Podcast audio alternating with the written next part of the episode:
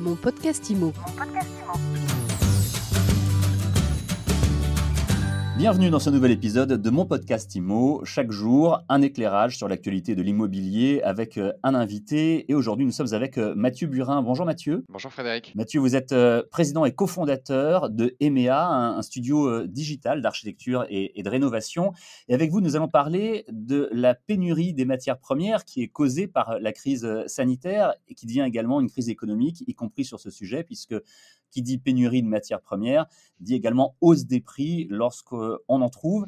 Alors, y a-t-il des solutions? Qu'est-ce qu'on peut faire et comment on peut faire? La première question, Mathieu, c'est euh, ça amène beaucoup de retard de chantier, de retard de livraison, j'imagine. Avant de, parler sur la partie euh, livraison, ça vaut le coup de comprendre comment nous, on a, on a analysé, enfin, quelle est la lecture qu'on a sur l'augmentation. Euh, juste quelques chiffres. Euh, on parle d'augmentation sur le coût des matières premières de quelque chose comme 15% sur la peinture, qui est en bas de la, de la liste. On va passer à 20, 25, 30% sur du carrelage et du plâtre. Et donc, pour les plus gros, pour le PVC, on est à plus de 100%, on est entre 110 et 120% d'augmentation par rapport à l'année dernière, donc en janvier 2020, pré-Covid. Donc ça permet vraiment de se rendre compte le gros impact sur les prix et sur les matériaux. Ça peut j'imagine, bloquer des projets de particuliers. Ça a bien évidemment un impact sur les devis. toute la question, à nous, ce qu'on nous pose en ce moment, c'est comment je l'anticipe et en tout cas comment je l'intègre dans ma réflexion globale. Donc, ce qui est important de, prendre en compte, c'est de dire, dès la phase d'accompagnement et donc ce qu'on appelle la, phase d'avant-projet, donc quand je construis mon projet, quand je construis mon devis, c'est bien intégrer quels sont les choix que je dois faire avec une vision globale sur la disponibilité, les différentes augmentations de prix et en fait, qu'est-ce que j'ai envie de faire et qu'est-ce que je peux soit changer, donc être capable de prendre par exemple très concrètement du carrelage au lieu du bois brut, donc du parquet. Donc c'est ce type de réflexion qu'il va falloir intégrer et puis aussi avoir une vision à la semaine en tout cas sur quelles sont les disponibilités. Quand je m'engage sur un matériau où je sais qu'il va y avoir entre 6 et 8 semaines de délai, en fait, à minima, il faut que je sois capable d'anticiper et de prévoir le chantier puisque je sais qu'il y a du délai. Après, j'ai le droit de le choisir ou pas, mais au moins je maîtrise et donc je gère l'aléa. Effectivement, cette idée de se dire on peut peut-être remplacer tel matériau par tel autre, c'est euh, un des conseils que vous donnez, c'est une bonne idée. Ouais, nous on est vraiment dans l'accompagnement chez MEA. Le but c'est de dire, euh, ok, il y avait un projet qui a évolué. En gros, sur un projet de particulier, donc chez MEA, on fait des travaux euh, avec un panier moyen qu'entre 40 et 50 000 euros dans les grandes villes de France. Donc en fait, vous mettez à peu près entre un mois et un mois et demi pour bien le structurer, pour bien le penser. Donc pendant cette phase-là, vous avez des risques de, sélection, de matériaux qui ont été sélectionnés qui n'existent plus, ou en tout cas qui sont plus dispo, et des augmentations de prix. En plus, aujourd'hui, on n'a pas la boule de cristal. Ce que l'on sait, c'est que jusqu'à la fin de Q3, donc du troisième trimestre, donc fin septembre, à minima, les prix vont être au moins aussi hauts, voire ils vont continuer à augmenter. Après, on n'a pas encore la, boule de cristal, donc on ne sait pas ce qui se passera en tout cas. Mais déjà, on sait d'ores et déjà que jusqu'à fin septembre, on ne maîtrise pas et dans, tous les cas, ça va être augmenté à la hausse. Sans avoir de boule de cristal, on peut espérer quand même que euh, les prix vont revenir à un niveau euh, normal une fois la crise sanitaire passée, ou vous craignez que euh, ces hausses de prix perdure Alors, je, vais prendre. Euh, nous, on a, demandé aux, industriels pardon, avec lesquels on travaille, euh, donc des industriels de la peinture, des industriels euh, des, revêtements et aussi sur la partie électrique.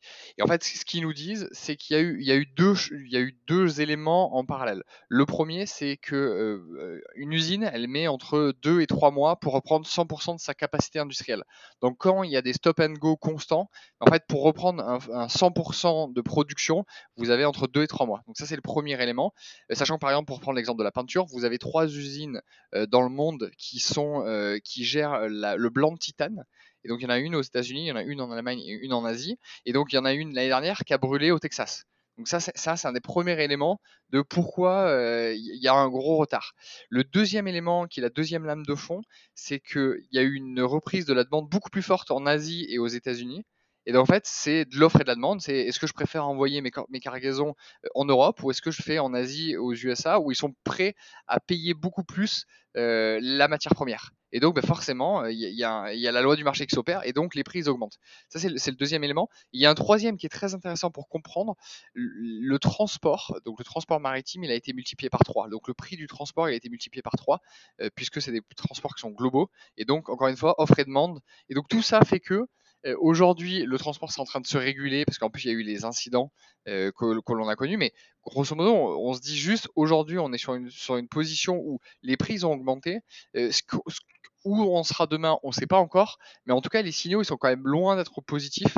Et, ce côté stop and go constant, il, est, il, est, difficile à gérer. Est-ce que vous conseilleriez parfois de différer, de retarder des projets? Alors nous, on conseille au contraire de les anticiper et de les signer, de signer les devis le plus tôt possible, parce que en fait vous avez un devis, un engagement de travaux qui est contractuel, donc quand vous signez à un prix, le, prix va être respecté. Donc nous on est plutôt dans le côté inverse en disant en fait on ne sait pas comment ça va être dans six mois et on recommande plutôt de le faire en amont qu'en aval euh, pour se dire euh, en fait si j'anticipe correctement, si je suis bien accompagné, si je fais les choix de substitution, je vais être capable de me projeter dans mes travaux.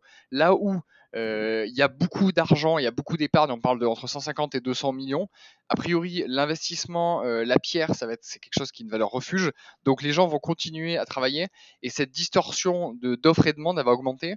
Il y a en plus en gros les, sujets aujourd'hui de main d'œuvre, euh, de capacité à trouver de la main d'œuvre qualifiée qui va en plus rajouter de la tension sur tout cette tout cet enjeu. Donc vraiment, chez EMEA, on conseille d'anticiper et de bien structurer pour gérer au mieux les aléas anticipe et on réfléchit à quel matériau on peut remplacer par quel autre.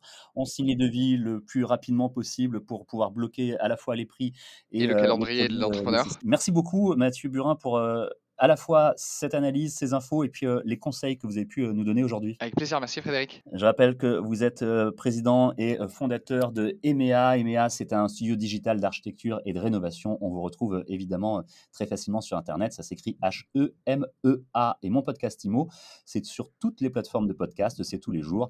Rendez-vous donc demain pour une nouvelle interview. Mon podcast IMO. Mon podcast IMO.